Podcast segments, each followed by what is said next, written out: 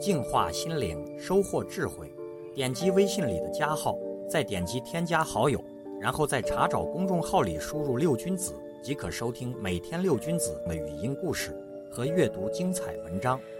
I can't forget you when you're gone. You're like a song that goes around in my head.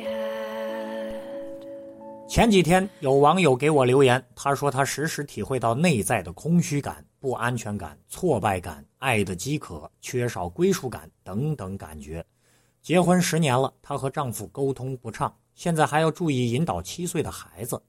她看了很多教育孩子的书，现在孩子自信了，她却自卑了，因为得不到赞赏和更多的支持，她不知道该怎么样面对自己，导致饮食失控，有时着急还会头痛。如果接受生命是一个人的旅程，那么一个人在旅途中能照顾自己的只有自己。人们习惯认为婚姻是两个人的事儿，如果我们深入的想一想，婚姻还是一个人的婚姻，因为人对婚姻的感觉全在于自己。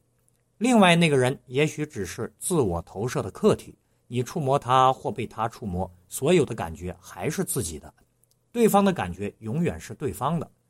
有时你会把一部分感觉投射给他，认定他是爱你的；有时你不愿意认同他爱你，虽然他拥抱你、吻你、抚摸你、进入你的身体，但是你还是感觉不到爱。你知道的他是你内心对他的印象，还是你自己的感觉呢？男人只是一个可以激发女人感觉的那个物体，反过来亦然。所以，婚姻是一个人的体验。假定我们幸福，我们就在体验中搜寻幸福的感觉，结果我们感觉到幸福了。如果婚姻是一个人的，那么情爱更是一个人的了。你是你自己的情人，如果你不愿意做自己的情人，谁会愿意或者能够把你当做情人呢？爱自己的人浑身会充满着爱的热力，这种温暖让身边的男人不想爱你都不行，因为男人更孤独，更需要温暖，更需要爱。因为爱自己而值得被爱，很多聪慧的女子深知此道。那么，你会把自己当情人来爱吗？你会让自己去做 SPA 关爱自己的身体吗？会交几个聪明可爱的朋友来抚慰自己的心情吗？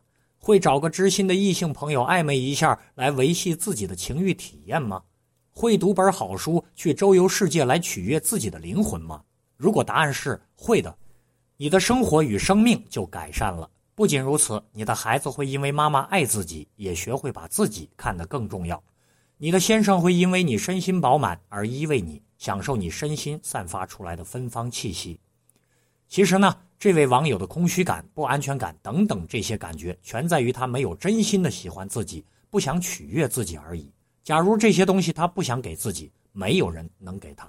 让我们像情人般关爱自己吧，舍得为自己花钱、花时间，孩子会自己长大。老公会自己照料自己，每个人都有自己的生命轨迹，取悦自己的同时，也取悦了自己的家人与周遭的世界。